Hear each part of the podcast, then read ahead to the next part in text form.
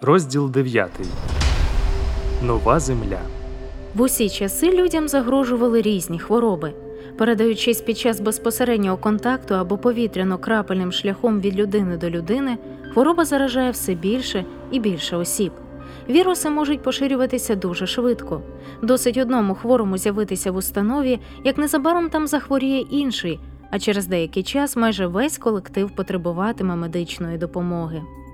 З розвитком технологій з'явилися особливі види вірусів, які поширюються швидше, ніж будь-коли раніше, але вражають вони не людей, а техніку, виводячи її з ладу. У наші дні зараження комп'ютерними вірусами загрожує в дедалі більших масштабах. Сьогодні ми надзвичайно залежимо від комп'ютерів, тому руйнівна сила вірусу може спричинити повний хаос у багатьох сферах життя. Одним з перших комп'ютерних вірусів, який міг самостійно поширюватися, став запущений у 1999 році вірус Мелісса. Щоразу заражаючи комп'ютер, він розсилав свої копії електронною поштою іншим 50 комп'ютерам зі списку контактів користувача. Незабаром епідемія поширилася в багатьох країнах. Вірус поширювався настільки швидко, що навіть такі компанії, як Microsoft та Intel, змушені були тимчасово призупинити роботу серверів. У 2000 році комп'ютери уразив вірус I Love You. Він також поширювався через електронну пошту. Вірус видаляв деякі файли та відкривав доступ величезній кількості небажаної пошти до зараженого комп'ютера. Лише за 9 днів вірус успішно атакував понад півсотні мільйонів комп'ютерів, паралізуючи їх. Деякі військові об'єкти змушені були повністю зупинити роботу своїх мереж до повного усунення шкідливої програми. Якщо комп'ютери можна повністю відновити після вірусної атаки, і коли вірус знищений, техніка продовжує успішно функціонувати як до її інфекції, то з інфікуванням людей усе значно складніше. У певному розумінні щось подібне сталося із землею. У своєму первозданному стані вона була прекрасною і досконалою. Не було болю, страждань, смерті. Проте незабаром вона була заражена вірусом гріха, бунтом проти Бога. Наслідки цієї інфекції блискавично поширилися всюди. Усе вкрай зіпсувалося, на землі запанувала смерть. Але Бог Творець є також Богом любові. Він любить людей і створив їх не бездумними роботами, а вільними істотами. Господь наділив кожного з нас свободою вибору, бо бажав бачити вільних, допитливих, здібних людей, котрі можуть бути його друзями. Коли гріх увійшов у світ, почав діяти план спасіння, розроблений раніше від створення світу. Божий син прийшов на землю, щоб явити людям справжній характер Небесного Отця та своєю смертю викупити грішний людський рід. Коли Ісус помер на хресті, щоб заплатити викуп за людське відступництво, вірус гріха був переможений. Ми можемо уявити собі другий прихід Ісуса Христа, небо освітлене Його славою, мертві праведники воскресають, щоб зустрітися з ним у повітрі, а його живі послідовники приєднуються до них. Тільки люди, котрі обрали відступництво і бунт проти Бога, залишаться на землі, де загинуть. Люди, запеклі у своєму гріху, будуть знищені. Біблія повідомляє про міленіум, тисячоліття спокою і миру на небесах, запропонований усім послідовникам Ісуса на той час, поки сатана буде зв'язаний на землі. Дивіться об'явлення, 20 розділ з 1 по 6 вірші. Після завершення цього періоду Ісус перемістить свою оселю, місто Новий Єрусалим, на землю, а сатана буде знищений назавжди. Настане час, коли Бог відновить усе творіння і поверне його до початкового стану. У книзі об'явлення апостол Іван описує, що показав йому Бог. І я побачив нове небо і нову землю, бо перше небо і перша земля проминули, і моря вже не було. І я побачив святе місто, новий Єрусалим, що сходив з неба від Бога, приготований, наче наречена, прикрашене для свого чоловіка. Об'явлення, 21 розділ, перший, другий вірші. Оновлена земля. Тепер Бог перебуватиме зі своїм народом, і нічого гріховного від колишньої землі там не залишиться. І він обітре кожну сльозу з їхніх очей, і більше не буде смерті, ні страждань, ні голосіння, ні болю вже більше не буде, бо перше минулося. Об'явлення, 21 розділ, 4 вірш. Заплющте очі та уявіть собі найбільш спокійне місце на землі. Можливо, це берег моря, яке заспокоює вас плескотом хвиль, або гірський схил біля потоку, де легенький вітерець шелестить листям могутнього дуба. А може, це місце на засніженому лузі, де виблискують під сонцем міріади діамантів сніжинок. Усе це чудово. Проте як довго ви зможете насолоджуватися таким спокоєм? Одну годину? День? А може тиждень, якщо у вас буде смачна їжа і хороші друзі? Так чи інакше, незабаром це вам набридне. Люди були створені не для того, щоб байдикувати, а щоб займатися корисними справами, ставити певні цілі і досягати їх. Дуже часто, говорячи про небеса або нову землю, люди уявляють, що будуть сидіти на хмарах, грати на арфах та співати. Невже вічне життя справді таке? А як Біблія зображає його? Пророк Ісаїя жив у той час, коли єврейський народ незабаром мав піти в полон на чужину. Він описує віддалене майбутнє на новій землі словами, що відображали найпотаємніші прагнення народу. І доми побудують, і мешкати будуть, і засадять вони виноградники, і будуть їхній плід споживати. Не будуть вони будувати, щоб інший сидів, не будуть садити, щоб інший спожив. Не будуть вони працювати надармо, і не будуть родити на страх. Вони бо насіння, благословенне Господом, і нащадки їхні з ними. Ісаї, 65 розділ з 21 по 23 вірші. Нова земля мала стати для ізраїльтян оселою, яку вони зможуть вважати власною. Там буде можливість працювати на своїх полях і пожинати плоди своєї праці. Там їхні діти перебуватимуть у безпеці. Ісая продовжує описувати це місце, де навіть звірі не боятимуться одні одних. Вовк та вівця будуть пастися разом, і лев буде їсти солому, немов та худоба, а гадові хлібом його буде порох. Вони не чинитимуть зла і вигубляти не будуть на всій святій моїй горі, говорить Господь. Ісая, 65 розділ, 25 вірш. О, яке безпечне місце! Його можна буде назвати домом.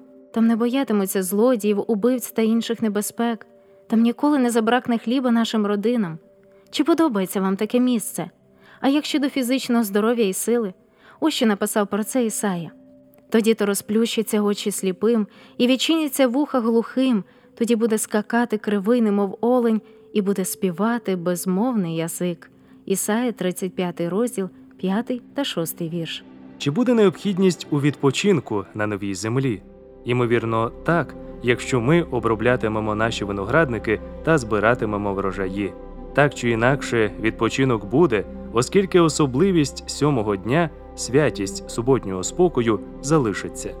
Бо як небо нове та нова та земля, що вчиню, стануть перед обличчям моїм, говорить Господь, так стоятимуть ваші нащадки та ваше ім'я, і станеться кожного новомісяча в часі його, і щосуботи за часу її, кожне тіло приходитиме, щоб вклонитися перед обличчям моїм, говорить Господь. Ісаї, 66 розділ, 22-23 вірші. Ми матимемо особливий час, коли зможемо відкласти всі справи і провести приємні хвилини у спілкуванні з Богом. Цей день завжди буде нагадуванням про Божі творчі діла. Якби ми мали можливість описати вічне життя, то які б слова б і вирази підібрали? З чим порівняли б його? Чого ми ще бажали, окрім місця спокою і безпеки, де немає хвороб, болю і смерті? Що є найпотаємнішим прагненням наших сердець? Подумайте про чудеса Всесвіту, які ми вже згадували раніше. Як вам це подобається? Відвідати околиці Бетельгейза в сузір'ї Оріон, або зблизька дослідити якусь туманність, а зазирнути в чорну діру, чи здійснити подорож по Всесвіту і побачити те, що ми могли тільки собі уявити або взагалі не уявляли. Можливо, вам б хотілося присвятити час для вивчення астрономії, або ж ви завжди цікавилися геологією чи математикою. У вічності ми матимемо достатньо часу, щоб навчатися, пізнавати і досліджувати. Напевно, спочатку наші інтереси будуть особистими.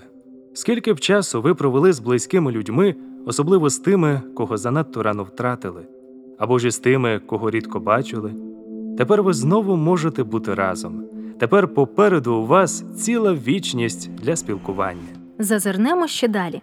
Що ви скажете про зустрічі з тими родичами, яких взагалі ніколи не бачили? наприклад, з прабатьками людського роду. Скільки запитань можна буде поставити щодо їхнього життя із стародавніх часів? Ви зможете поговорити з будь-яким предком, починаючи від Адама та Єви. Ймовірно, вам захочеться дізнатися більше про особливі моменти історії людства. Про що ви запитали б Галілея або іншого прадавнього вченого, котрі розглядали зірки за допомогою перших телескопів? Які почуття наповнили їх, коли вони зрозуміли, наскільки великий наш всесвіт? А що розповів би Адам про свої враження, коли вперше побачив кита або комоцького варана? Можливо, у вас є запитання до новозавітніх героїв, наприклад, що відчував Матвій, учень Христа, коли усвідомив, що його близький друг і вчитель син Божий.